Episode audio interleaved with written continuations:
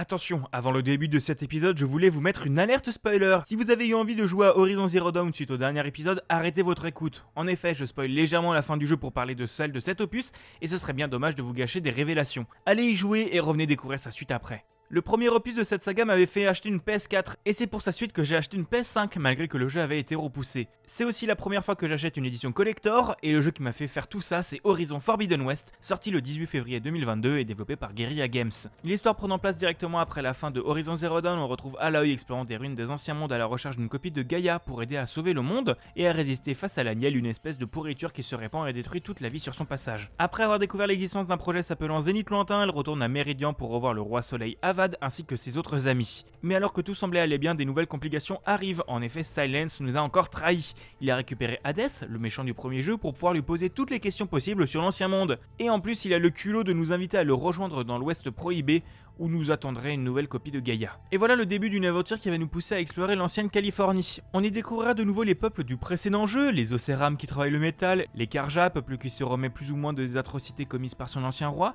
Il y aura également des nouveaux peuples comme les Tenak, tribus et les Utaru qui travaillent la terre et respectent la nature. Dans ces nouvelles terres, nous allons à nouveau pouvoir suivre une histoire passionnante, nous donnant plein d'informations sur l'ancien monde, sur le fléau pharaon, mais aussi sur toutes les machines qui peuplent le monde. En parlant des machines, il faudrait un peu rentrer dans le gameplay du sujet. On est comme sur son prédécesseur dans un mélange de Monster Hunter simplifié et de monde ouvert à la Ubisoft. Vous devrez explorer le monde à la recherche des villes et vos objectifs de quête, en combattant des machines à la forme d'animaux avec l'aide de votre arc et de votre lance. Un peu partout, vous trouverez des quêtes secondaires entre combats contre des camps de rebelles, des drones de reconnaissance, des projecteurs, bref de quoi Ubisofter si c'est ce que vous aimez dans les jeux. Le monde, lui, sera encore une fois sublime, avec des paysages à couper le souffle, avec des montagnes, des forêts et une végétation plus belle que jamais. Vous trouverez le désert de Vegas, les eaux bleues de San Francisco, les grandes montagnes séparant la zone en deux, mais aussi toute la vallée du début qui sera encore une fois une merveille à explorer. Dans le rang des principales améliorations, on retrouve bien sûr un boost fabuleux de direction artistique.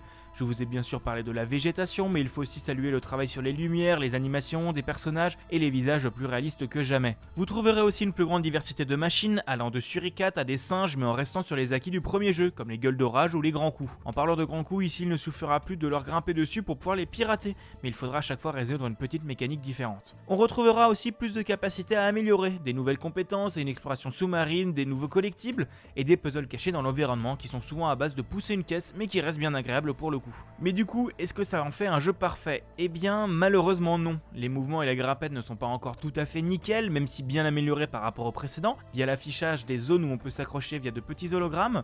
Les combats contre les humains sont mieux, mais ils sont encore trop oubliables. Celui contre les machines vraiment intéressant, mais vous pourrez vous retrouver par moments face à des sacs à PV qui vous one-shot si vous n'avez plus de quoi vous régénérer. Les nouveaux objets amenés par le jeu ne sont pour la plupart pas très utiles ou du moins pas suffisamment exploités en général, mais amènent un peu de backtracking dans l'exploration, ce qui est bienvenu.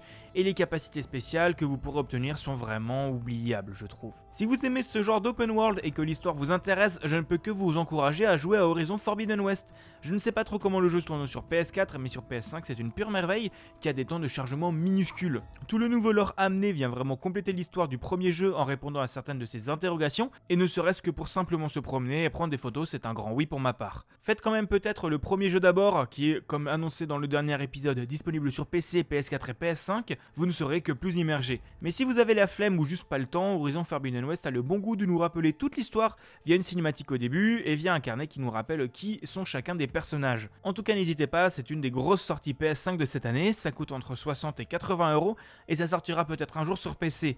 Si vous voulez voir d'autres images du jeu, vous trouverez dans la description un lien vers mon album photo virtuel. Allez, Aloy a besoin de vous pour sauver le monde.